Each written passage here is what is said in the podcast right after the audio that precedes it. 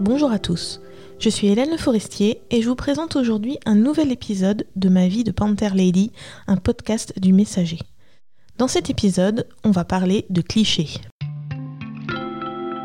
Cliché numéro 1, sûrement celui qu'on entend le plus souvent, c'est pas un peu violent le foot américain J'admets, quand on regarde un match, c'est pas la délicatesse qu'on va voir en premier.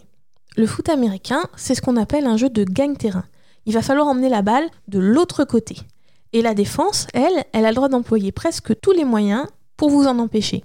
Alors forcément, parfois, il y a des joueurs qui se retrouvent plaqués au sol. Et ça donne ces fameuses images impressionnantes.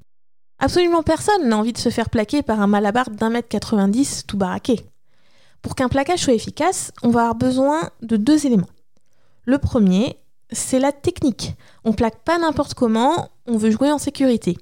Suivant la partie du corps de l'adversaire qu'on attrape, on va pas obtenir le même effet. Ça peut paraître euh, évident pour certains, mais c'est beaucoup plus efficace d'attraper les jambes que la taille. Le deuxième élément, c'est l'élan. Vous n'imaginez pas la satisfaction quand on réussit pour la première fois à faire tomber quelqu'un de plus grand et de plus lourd que soi. Avec l'élan adéquat, même une petite crevette peut faire tomber un ours.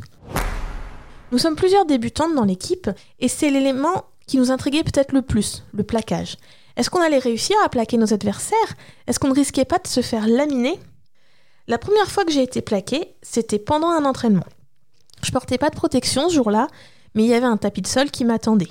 Vous savez, ces grands tapis bleus qu'on trouve dans les salles de sport. Une légère bruine tombait, et il faisait nuit. Et surtout, j'avais enlevé mes lunettes. Ma mutuelle appréciera la précaution. Je vous laisse imaginer la scène. J'étais là, debout devant le matelas.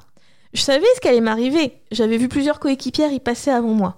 Mais en fait, c'était peut-être pire. Je veux dire, de savoir. Rien n'aurait pu me préparer à la sensation que j'allais vivre.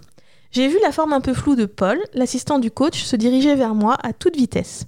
Je vous rappelle que je ne portais pas mes lunettes et que je suis franchement bigleuse. Il m'a fauché au niveau des jambes. La force du mouvement m'a entraîné au sol.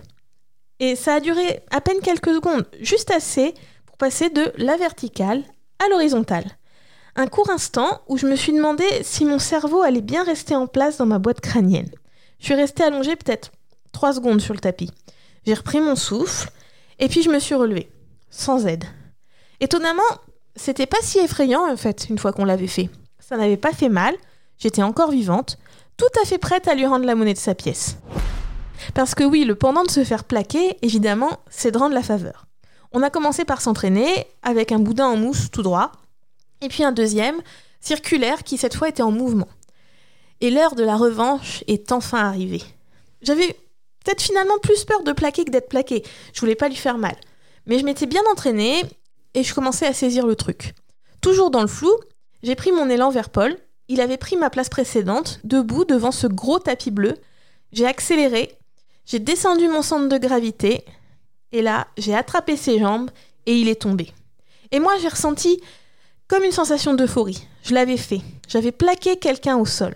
J'espérais maintenant plus qu'une seule chose, mettre cette toute nouvelle compétence en application. Vous venez d'écouter un épisode de Ma vie de Panther Lady, un podcast du Messager. Dans le prochain épisode, je vous parlerai des équipements nécessaires à la pratique du football américain. À bientôt!